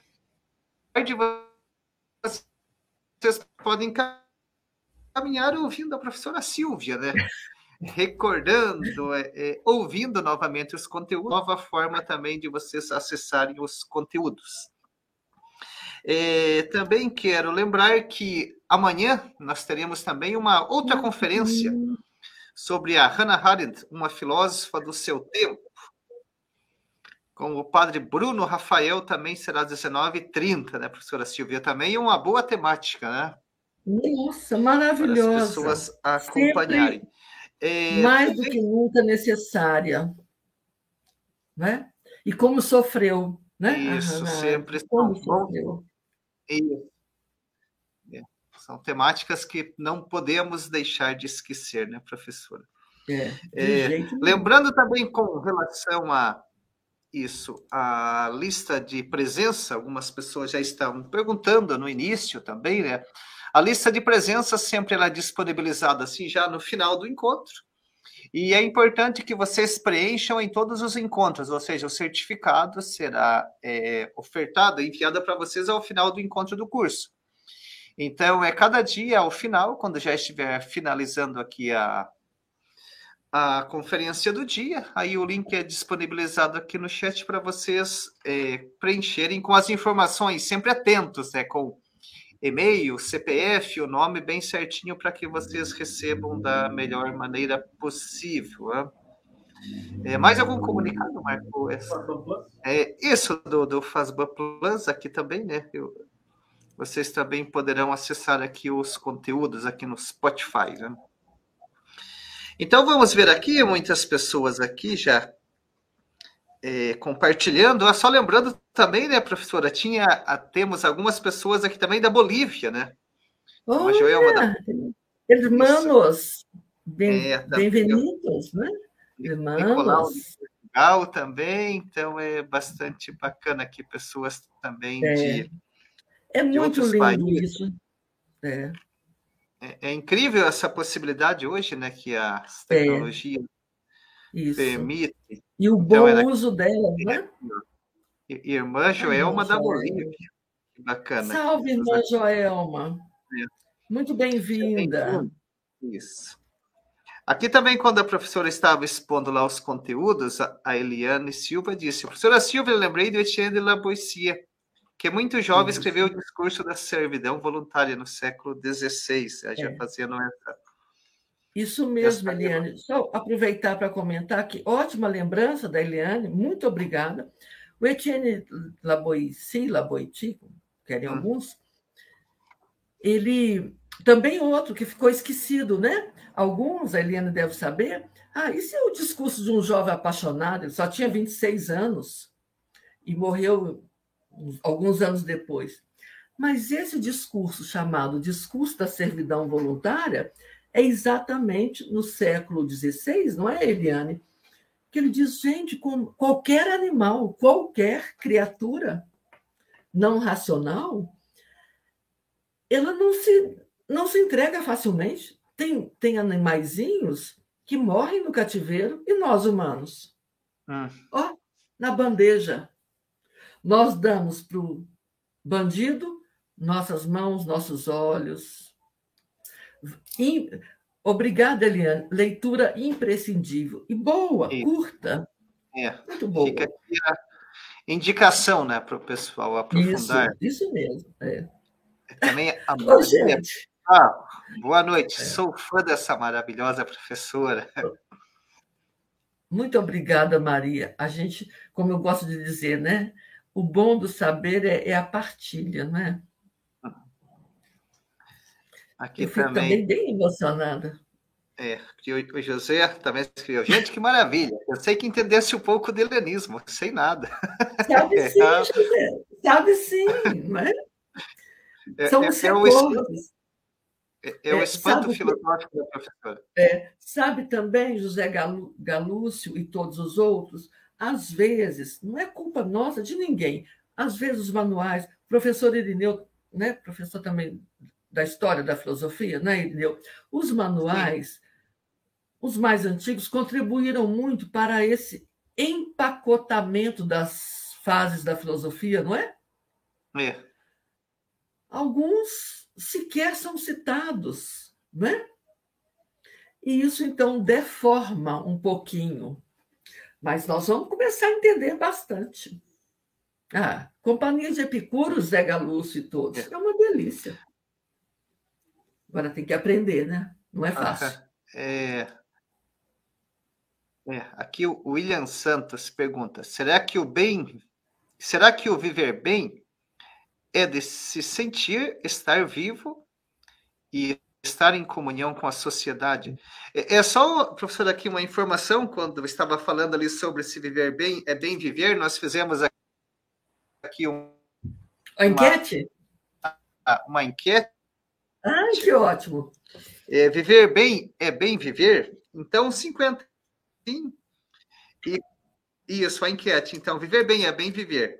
Então, 54% responderam que sim e 46 responderam que não. Então ficou bem dividido aqui as respostas. E, nós, e nós temos que convencer metade aí que não é não.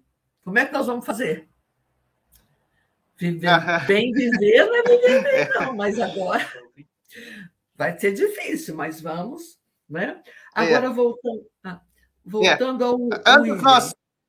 É, é só, só mais uma informação, professor. Ah, Antes nós havíamos feito uma, uma outra enquete se é possível alcançar serenidade anterior apesar da perturbação.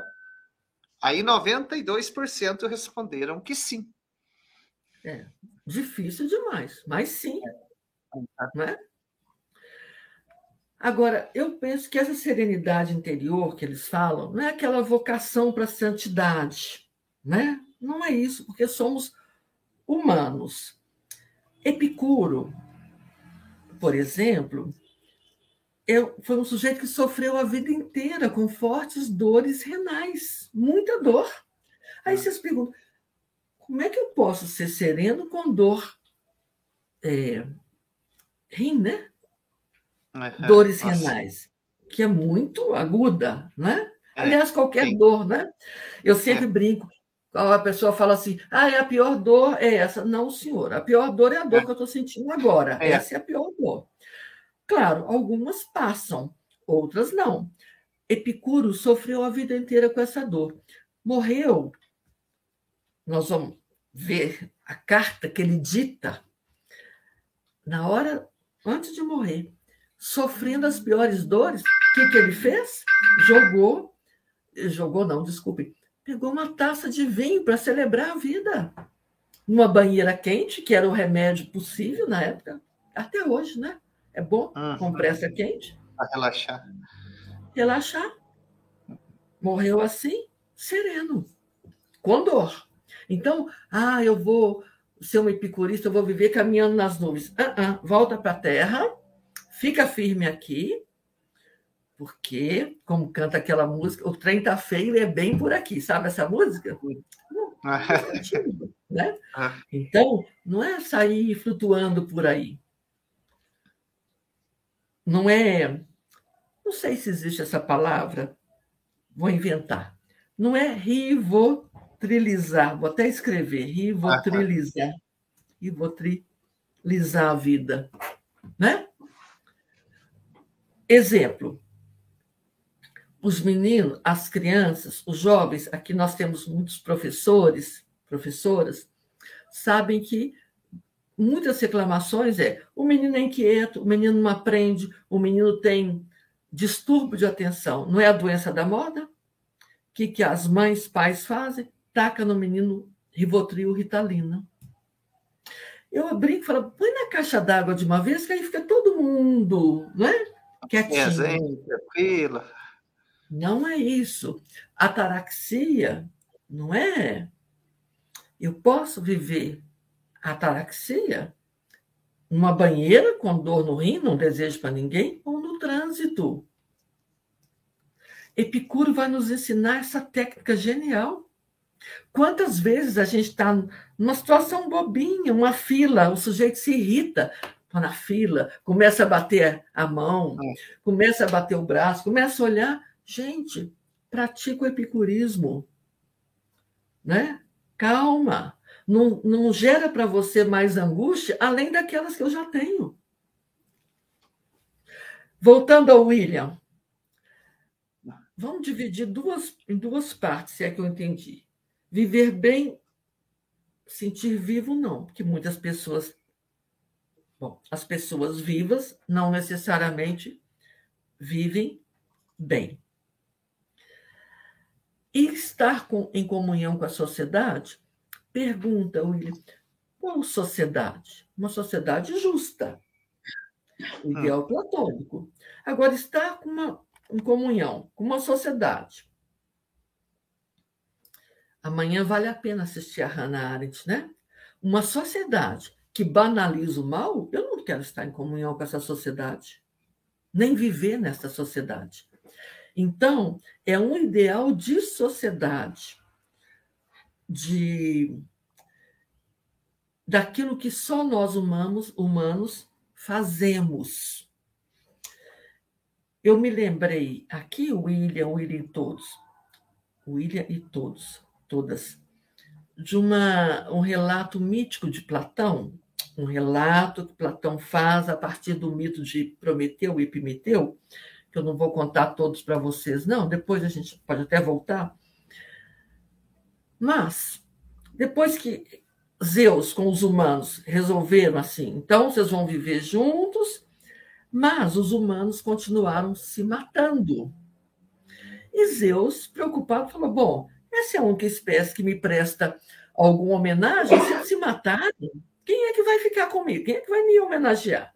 Aí mandou Hermes dar um recado para os humanos. Escuta aqui. Ou vocês vivem juntos, ou vocês vivem em sociedade, ou você vai ser expulso como parasita da cidade. Isso está na obra de Platão, Protágoras. Quem não vive em sociedade, em coletividade, é parasita. Então, qual sociedade? O, o viver bem, William, ele está muito superficial. Não sei se Irineu concorda, né?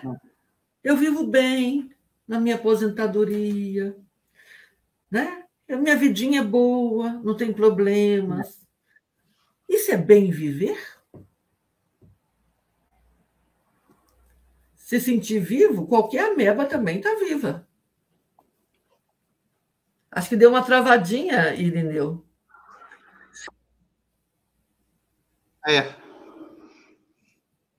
Eu Travou acho que dá um, uma boa relação aqui com a. Isso. Acho que esse final da sua exposição acho que dá uma boa relação aqui com a pergunta do José de Paula Neto. Ele diz o seguinte: uhum.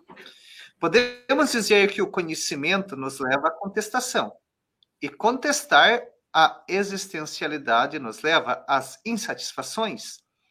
Ou seja, de certa forma, a falta de conhecimento pode levar à falsa satisfação?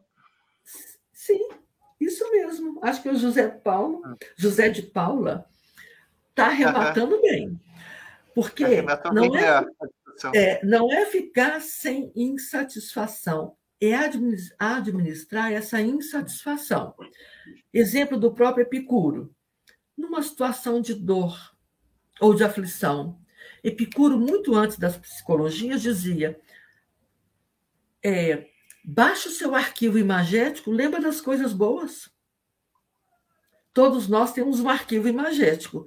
Então, ao invés de eu ficar lembrando, nossa, como eu sou infeliz, estou aqui esperando, esperando, e isso vai só aumentando nossa insatisfação, eu estou na fila e começo a lembrar de coisas boas.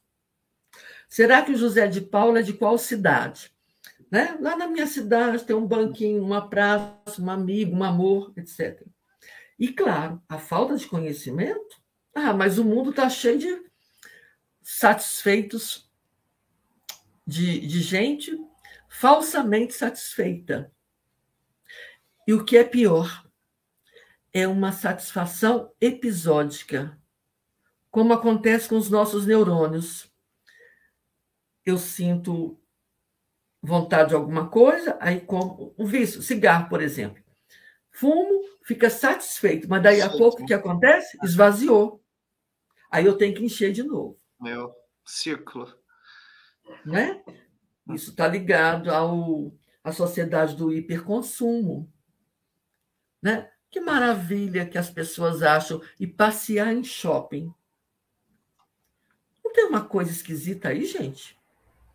Não estou dizendo que ninguém possa fazer isso, não, hein? Mas será que não tem algo mais prazeroso, né, do que passear nesses grandes templos que nos levam só a consumir?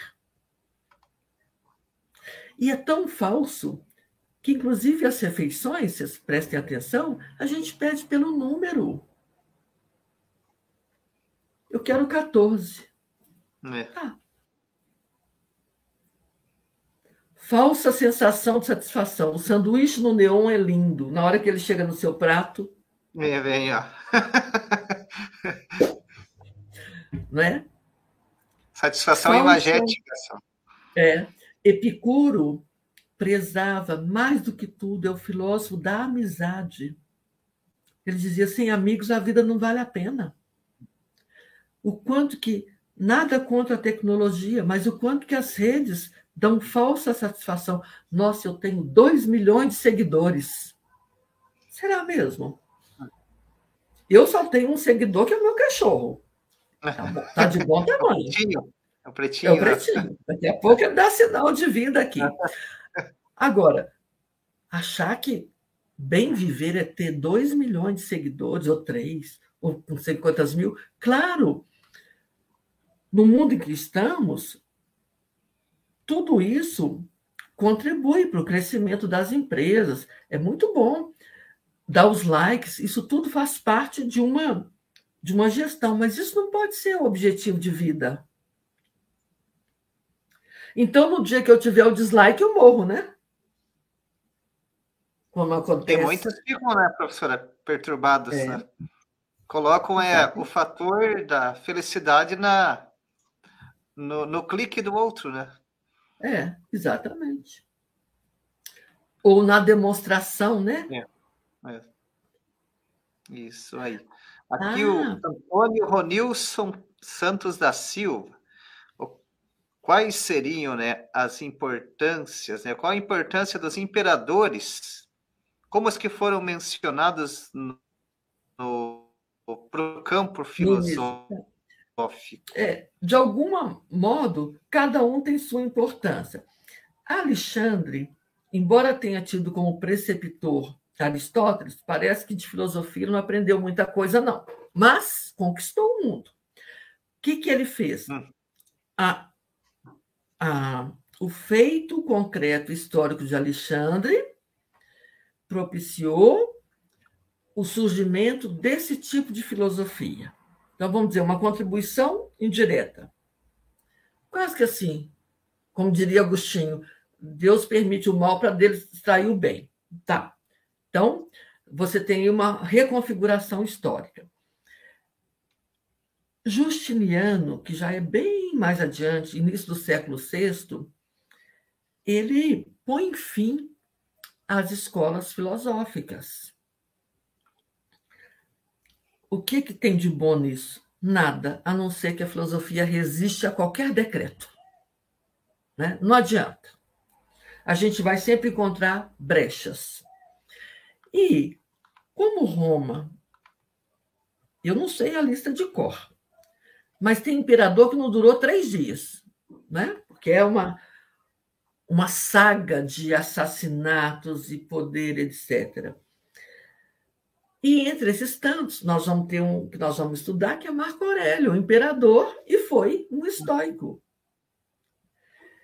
É, Antônio, se eu entendi bem a sua pergunta, o, o contexto histórico vai sempre, é, não digo determinar, mas contribuir para um certo tipo de filosofia. Exemplo, amanhã o professor vai falar de Hannah Arendt a obra dela nasce naquele contexto. Por que, que ela fala da banalidade do mal? Olha, ela viu, ela viu, ela viu, ela sentiu os horrores do nazismo. É, a reação dela para o julgamento de Nuremberg. Se não tivesse o julgamento de Nuremberg, ela não teria feito a obra que fez. Então, não é um determinismo, é uma circunstância que nós estamos nela. Historicamente, nós somos datados e situados, né? Eu entendo assim, sabe, Antônio Ronilson?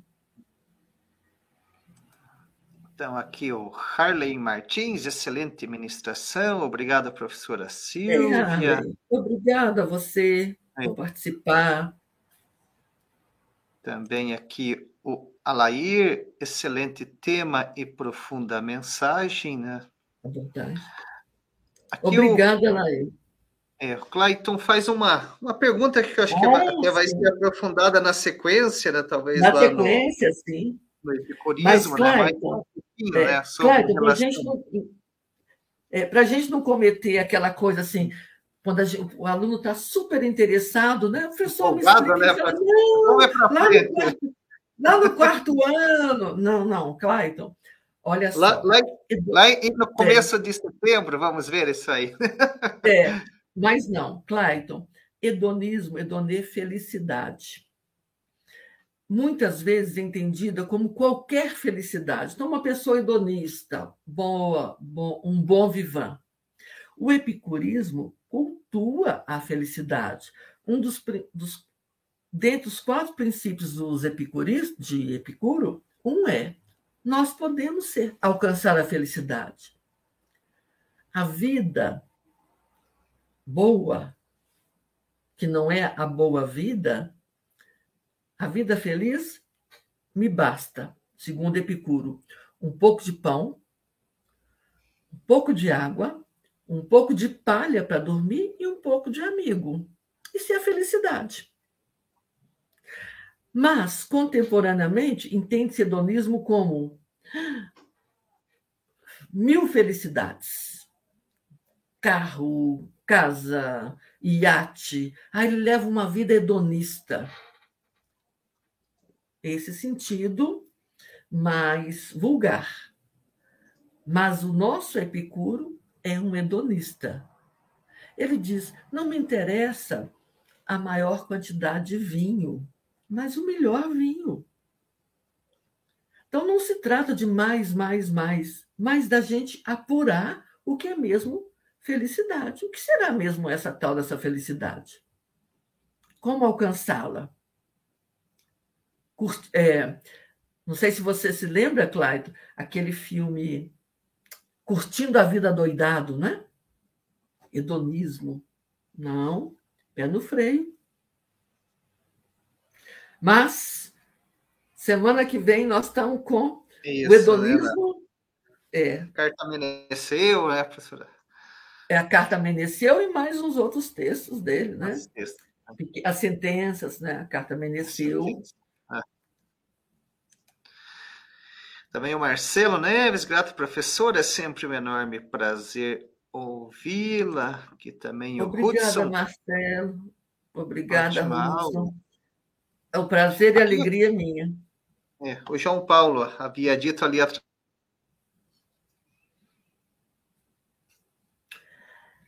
Não, não é bem. A, não é só a prudência, a prudência como sabedoria prática. A né? responsável por esse bem viver. É, como, como sabedoria prática filtrada pela razão. Uhum. Sim, mas não ela isoladamente. Né? Porque não adianta, para Epicuro, não adianta eu ser prudente, é, ter nenhum desejo, ou quase nenhum, e viver sozinho. Epicuro diz a refeição solitária própria do lobo. Então, é um conjunto, uma colmeia, cada um colabora aí um pouquinho. É, lembrando que a lista de presença está disponível aí no chat, né? Vocês poderão acessá-la e preencher. Agora, professor, olha aqui essa pergunta para uma tese, muitas teses, né? A relação do cristianismo com a ética grega. Quantos estudos Posso? você procura? Quantas teses, quantos é. filósofos? É, mas, Fernando, ah. boa pergunta. Sabe por quê?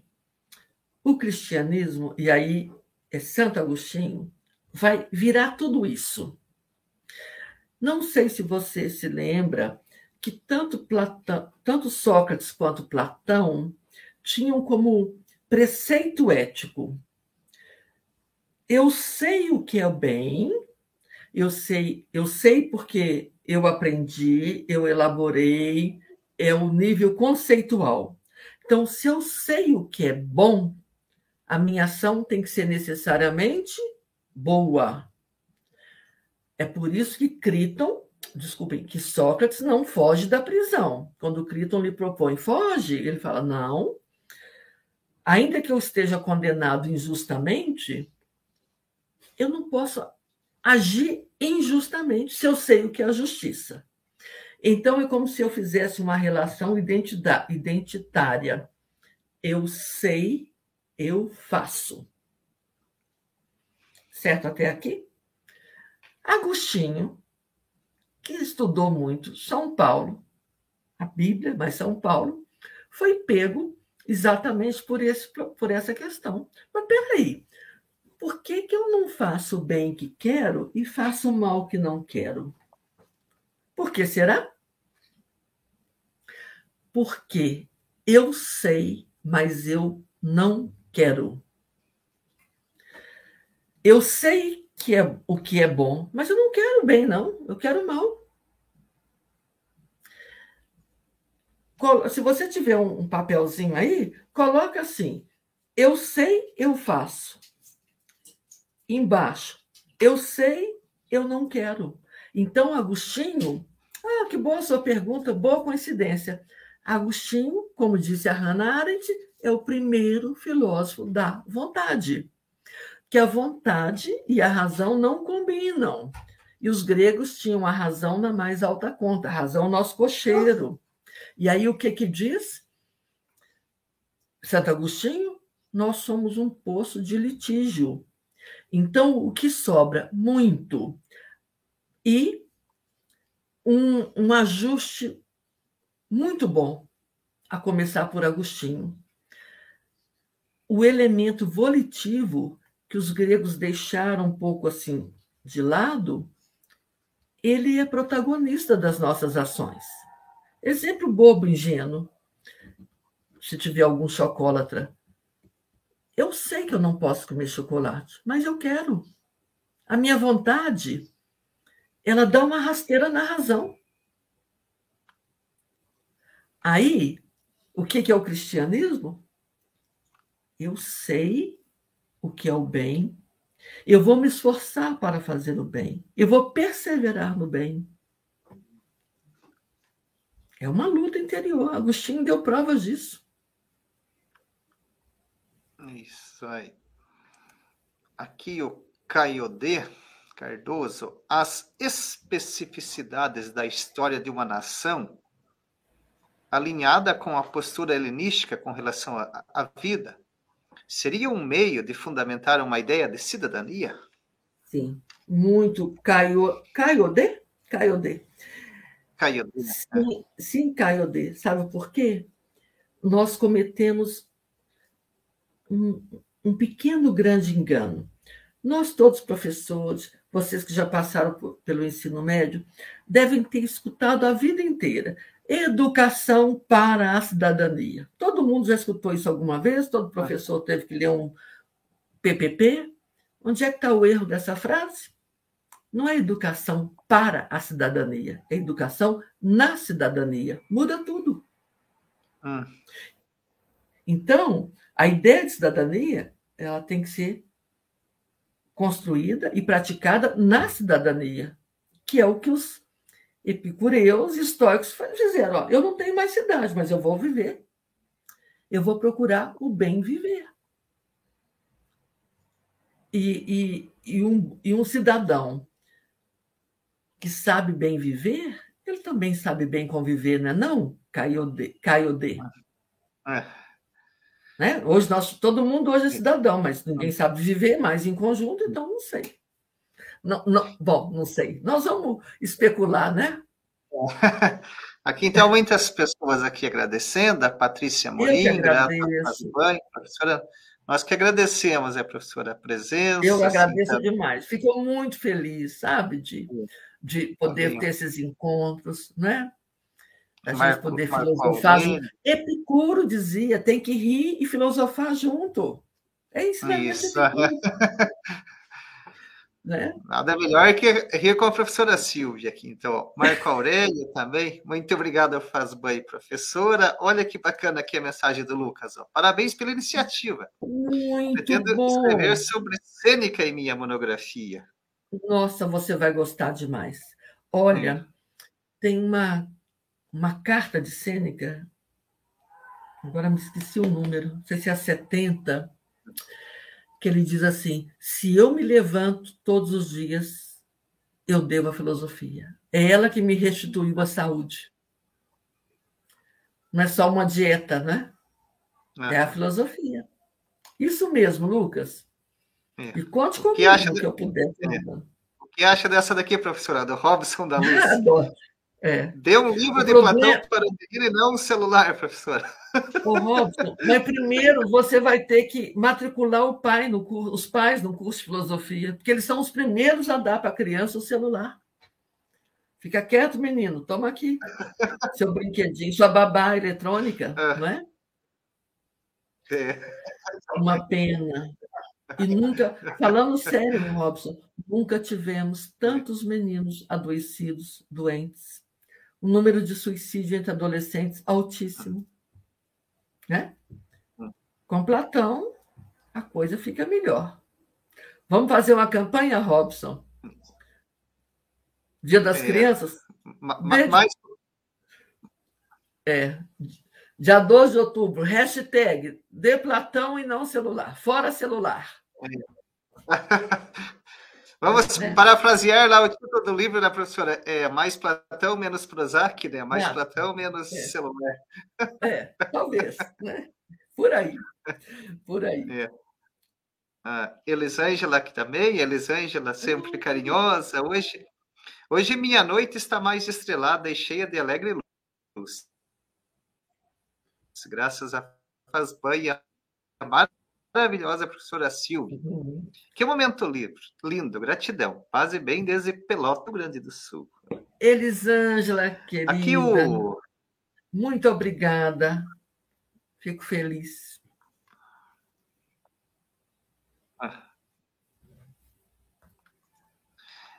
Aqui, então, o Ronilson está perguntando como participar da palestra de amanhã, então é só você acessar aqui o... Vai ser porque, pela, novamente, pelo YouTube da Fazban, do canal, Ronilson, ou se não, se você ainda não está inscrito, faça sua inscrição e ative a notificação, que no momento que iniciar, você já recebe lá a, o comunicado, né?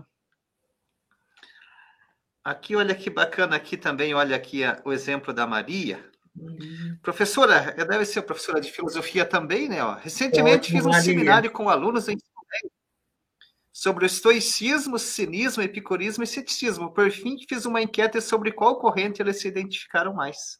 Qual será, Maria? Olha aqui, ó. Difícil. A, a resposta foi favorável ao estoicismo. Eles acham que o eu predominante na sociedade contemporânea a senhora concorda? Maria. Não sei, sabe, Maria? Aí também, como é que você perguntou? Acho que todos eles é, estão, estão por aí. O estoicismo, como eu disse logo no princípio, está na moda, tem muita publicação de estoico, tem um diário estoico. É, se, Maria, não sei, porque o, o estoicismo ele é difícil no sentido de viver estoicamente. Né? O epiteto é suporta e abstente. O, o, o, estoico, o estoico autêntico ele é absolutamente indiferente, é apatia. Indiferente a tudo. Não sei. Sabe assim, eu, eu acho que não, sabe? Eu acho que Estão todos aí. É... Gosto muito do, do ceticismo também, acho que faz bem. Não sei, depende das perguntas, sabe, Maria? Que bom que os meninos aproveitaram, tomara que sim. É. O fato de estar discutindo, né, professora, já é um, de grande valia e bastante, muito é importante.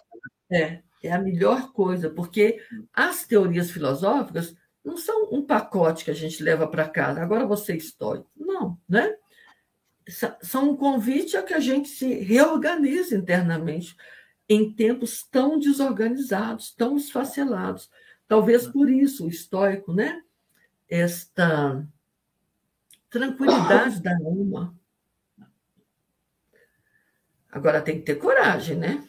Para ser estoico a brevidade da vida, né? É. Então, É, tinham muitas perguntas, professor, aqui, muitos comentários também e questões, então nós agradecemos imensamente, né, professora Silvia, todas as perguntas, aos elogios e que vocês enviaram e a participação de vocês sempre maravilhosa aqui conosco, é. e os comentários bastante enriquecedores. É. É, aqui, então, só para finalizar, deixando aqui, então, mais uma mensagem de gratidão, é, representando a, todas as mensagens que vocês enviaram da Alessandra Soares da Silva, a aula foi excelente. Obrigada, professora. Era maravilhoso acompanhar sua exposição. Alessandra e todos, eu que agradeço, fico muito feliz. Como Epicuro, né? É preciso filosofar junto.